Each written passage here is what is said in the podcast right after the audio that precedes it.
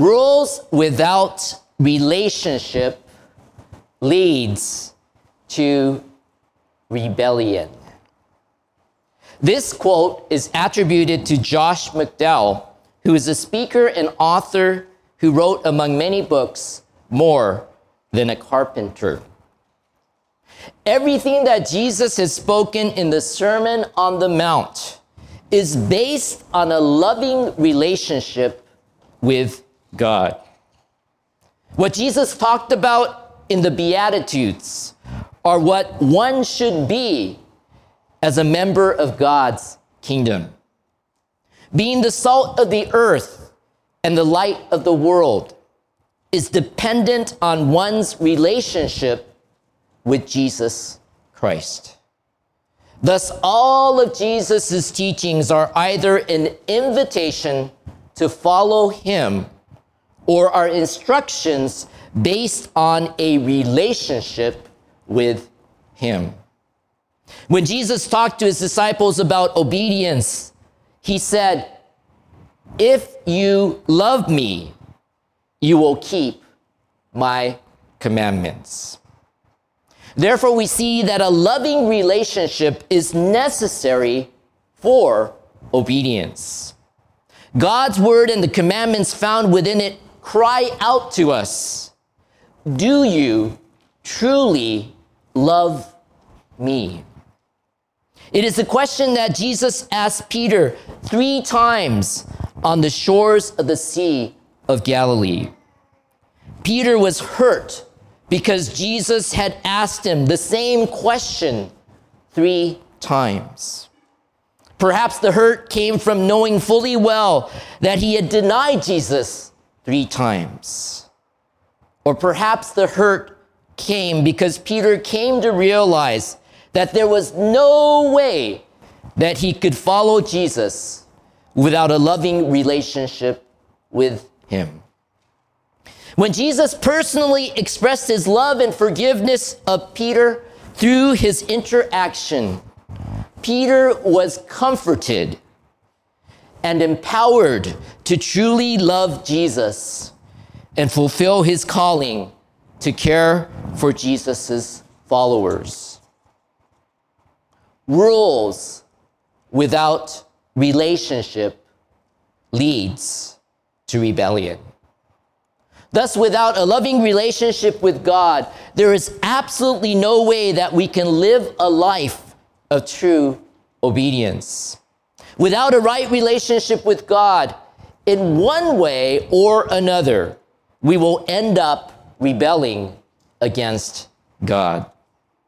This is made quite evident in the life of the first king of Israel, Saul. Through the prophet Samuel, God had given specific instructions to Saul regarding how he was to lead the Israelites to strike down the Amalekites and utterly destroy all that they had. However, Saul and the people under his leadership did not do exactly as God had commanded them, but spared some of the animals and offered them as a sacrifice to God.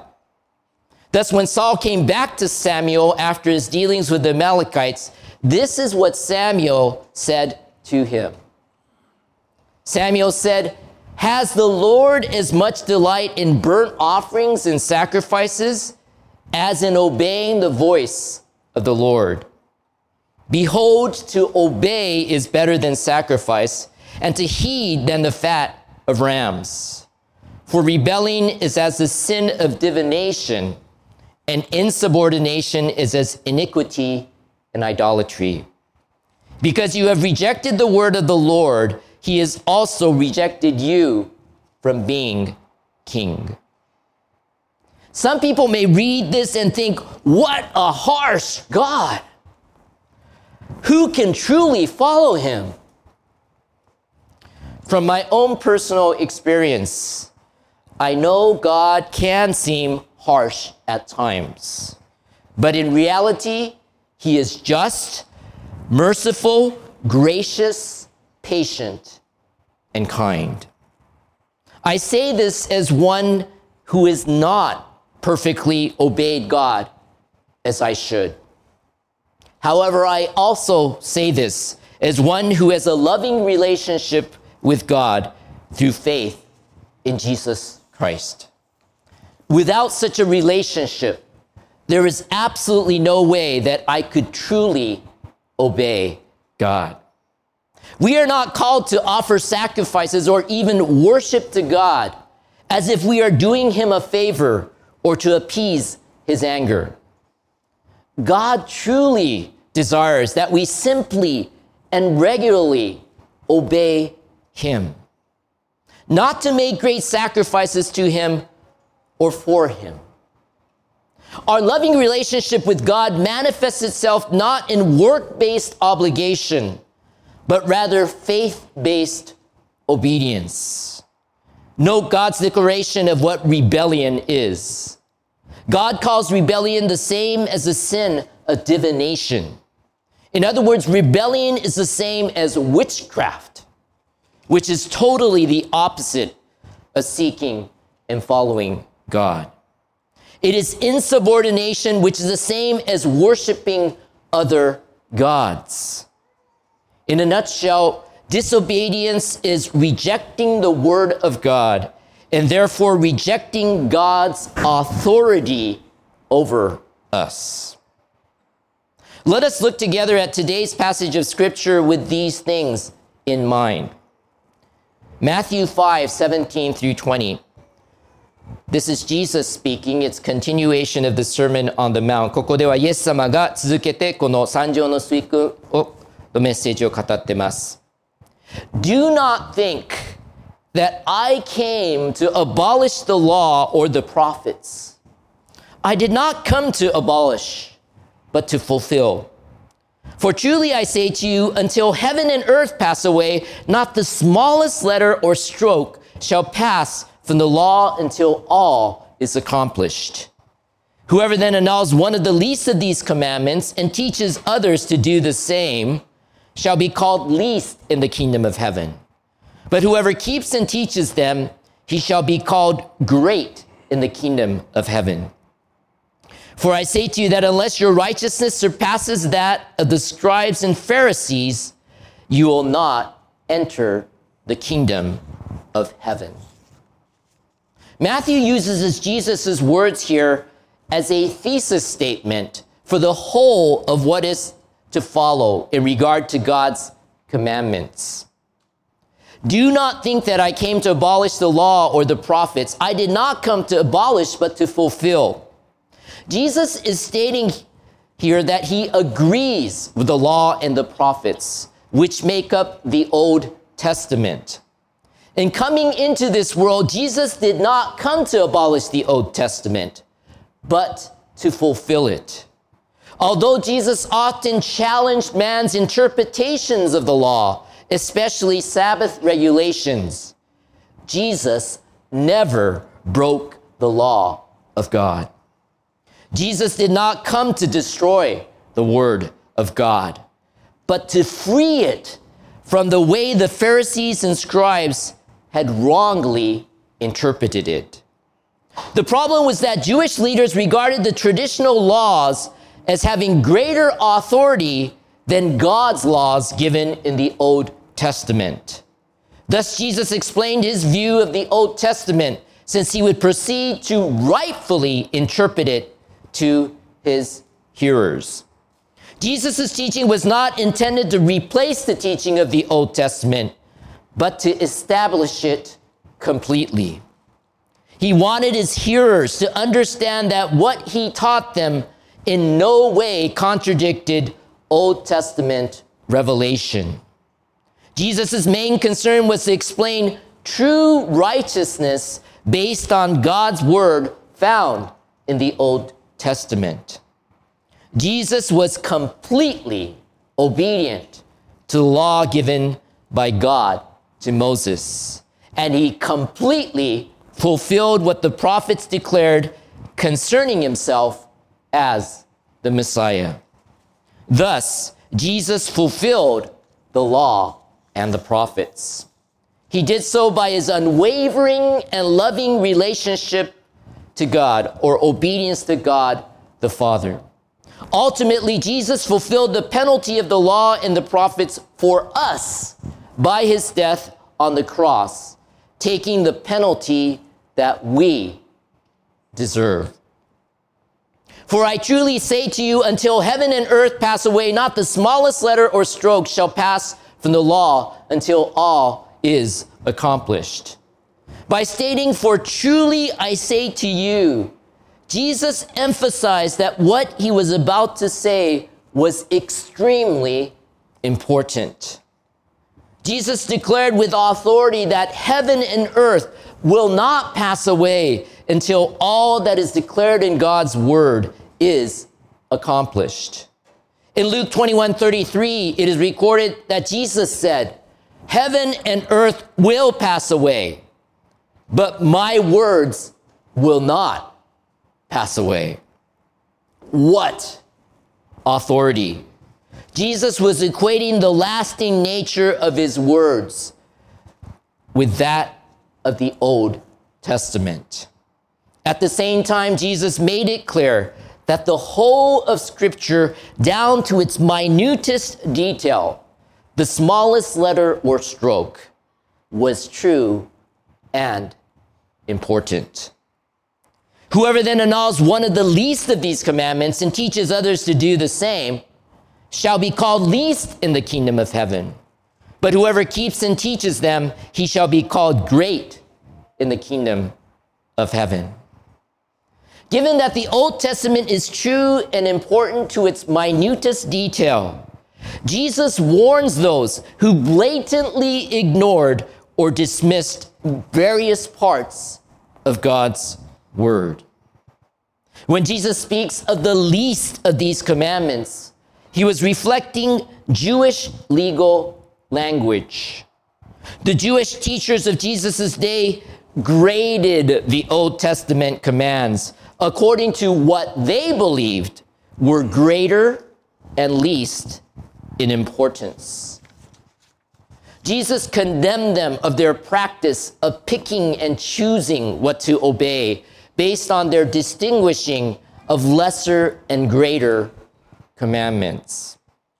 Jesus also condemned those who taught others to follow their wrong practices.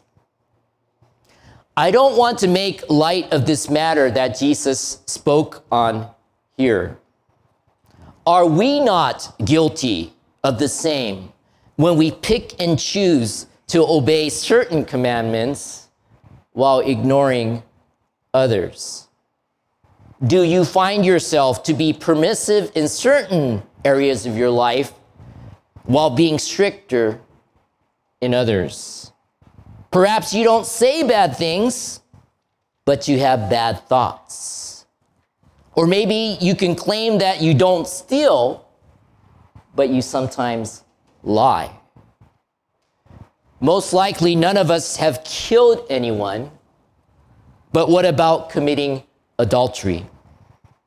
Jesus addresses these particular things in greater detail, and we will look at these things in the coming Sundays. What about pride or greed or lust in your life? Going back to Jesus' words in Matthew 5:19, it is interesting that Jesus' condemnation given is not overly severe, but has to do with a diminished honor. Whoever then annuls one of the least of these commandments and teaches others to do the same shall be called the least in the kingdom of heaven. But whoever keeps and teaches them, he shall be called great in the kingdom of heaven. Indeed, God desires and wills for us to obey him and heed his word. At the same time, what is highlighted here is that salvation is not based on our righteous acts, but on the righteousness that comes through faith in Jesus, which makes us fit to be in the kingdom of heaven. In the kingdom of heaven, all will be righteous. but one standing in the kingdom will be based on their obedience to and attitude toward Scripture. Thus, the commandments are to be obeyed as explained and fulfilled by Jesus' life and teaching, not according to the legalistic thinking of the religious authorities of Jesus' day. For I say to you that unless your righteousness surpasses that of the scribes and Pharisees, you will not enter the kingdom of heaven. By saying, For I say to you, Jesus used authoritative language once again to drive home his point. Jesus used the practices of the scribes and Pharisees as the baseline for talking about the righteousness that was demanded by God. Outwardly, the scribes and Pharisees came across as being righteous. However, their relativistic view led them to accept some commandments of God and to reject others. This resulted in selective obedience that produced only superficial righteousness, that is, external conformity. Jesus was declaring that such righteousness would not be adequate for admission into the kingdom of heaven. Throughout Scripture, it is very clear that the righteous shall live by faith. The religious leaders had an artificial external righteousness based on works. By true righteousness, but true righteousness that Jesus described begins internally with the heart. Blessed are the poor in spirit, for theirs is the kingdom of heaven. Let us remember that these were Jesus' first words of this Sermon on the Mount. The kingdom of heaven is reserved for those who humbly come to Jesus in faith by acknowledging their wretched condition of their heart. This is not in the notes, so just warning you, Nikkei. We just sang Amazing Grace, right? 私たち驚くばかりの歌いましたね。英語の言葉の中では、What saved a wretch like me って書いてありますね。In the English it says that he saved a wretch like me. And that's what we have to come to recognize how wholly, utterly despicable sin is and how it makes us despicable. どれだけ罪というものが本当に醜いものであって、それによって私たちがどれほど醜くされてるか、そのこと状態を私たちは理解していかなければならないのです。The scribes and Pharisees were concerned about the minute details of conduct, but they neglected the condition of their heart. Their self righteousness exhibited, exhibited, itself in pride and harshness toward others. The righteousness of the scribes and Pharisees fell short of God's required measure of righteousness, which Jesus alone has and whose perfect work has been manifested through his life of obedience to God the Father. For I say to you that unless your righteousness surpasses that of the scribes and Pharisees, you will not enter the kingdom of heaven. After grabbing his hearers' attention with such a statement, Jesus goes on to define God's law, not simply in terms of how people behave, but in terms of who they really are. So the question for us this morning is ultimately, who are you going to follow? Are you going to follow Jesus, who alone is righteous, or follow the ways of the scribes and Pharisees who lived and taught self righteous partial obedience? Are you going to obey God out of love for Him? Or just pretend to obey God like the scribes and Pharisees by focusing on outward appearances. Rules without relationship leads to rebellion. If you truly want to live a life of righteous obedience to God, it begins by recognizing the true condition of your heart. Once you recognize the wretched and sinful condition of your heart before God, you are to repent of your sinful ways and turn to God in faith. Righteousness is not something we can earn. It is something that we receive through faith in Jesus Christ.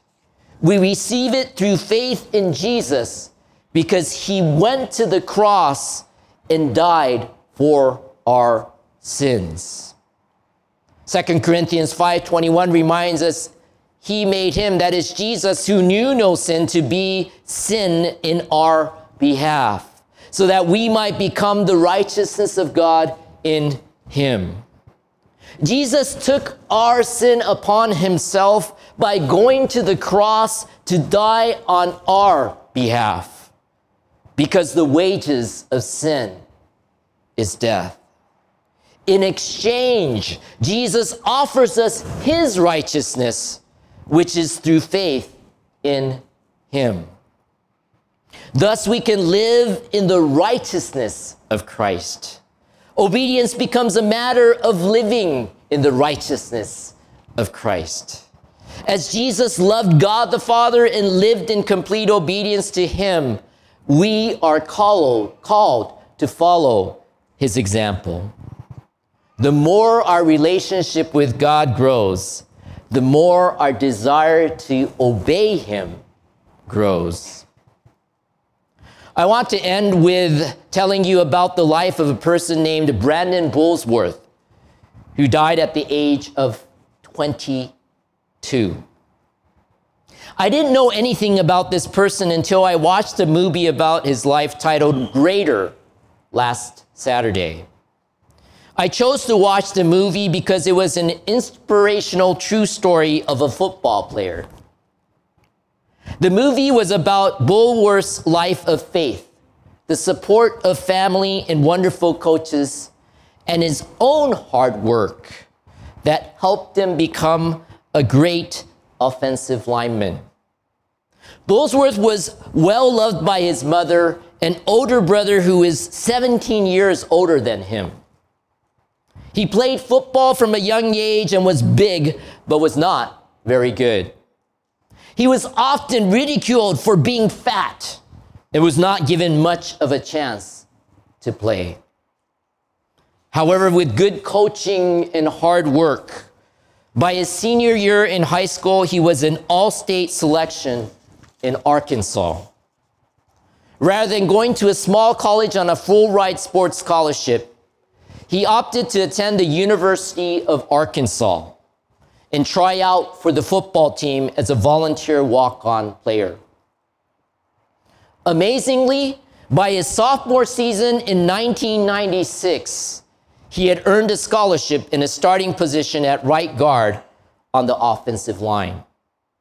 And in his senior season, he was selected for the 1998 college football All America team, actually, first team. During the 1999 NFL draft, the Indianapolis Colts selected Burlsworth with the 63rd pick in the third round. 11 days after being drafted, he was killed in a car accident on his way back to his hometown of Harrison after a workout. Why do I share Brandon Burlsworth's life with you? It is because of his faith in Jesus Christ. In the movie, you see Burlsworth being baptized in a river at a young age. You see him regularly reading the Bible and praying. But what stuck with me the most in the movie is a scene where Burlsworth's mom tells him as he is going off to college don't just trust God, remember to obey Him. I'm going to say that again because it's well worth it. Don't just trust God, remember to obey Him. And that is exactly what he did throughout his years at the University of Arkansas. He regularly attended a Bible study that was led by his offensive line coach. And he brought many of his teammates to that Bible study through his life of faith. The sudden death of Burlsworth must have been a great challenge and loss for his family. Yet on his gravestone is written, Our loss is great, but God is greater. When we can truly understand that God is greater than all other things, then we can give him our all. When we can fully trust God and know that he loves us, then we can truly obey Him. We can trust Him without reservation, and we can obey Him without hesitation. We can obey God if we love Him. And such a love for God and others is only possible to have by those who have first received and know God's love for them. Jesus' beloved disciple John affirmed this truth by writing, We love because he first loved us. Let us pray.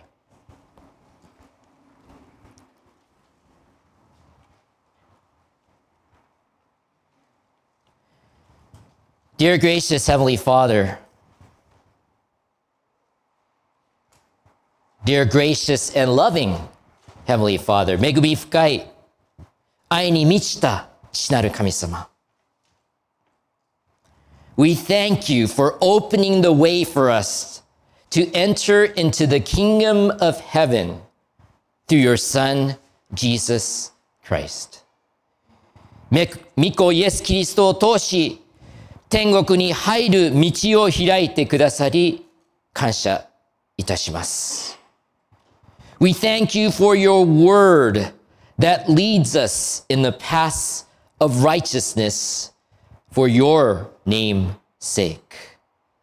神様の御名のために私たちを正しい道に導かれる御言葉を感謝します。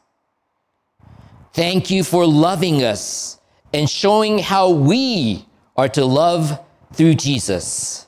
So that we can love you and others. 神様と他の人を愛することができるよう、私たちを愛してくださり、どのように愛するべきかをイエス様を通して示してくださり、ありがとうございます。Please help us to fully trust you and to obey you. どうか神様を完全に信頼し、使えるように助けてください。Please make and transform us to be more like Jesus in every way. どうかすべてのことにおいて、もっとイエス様のように私たちを作り変えてください。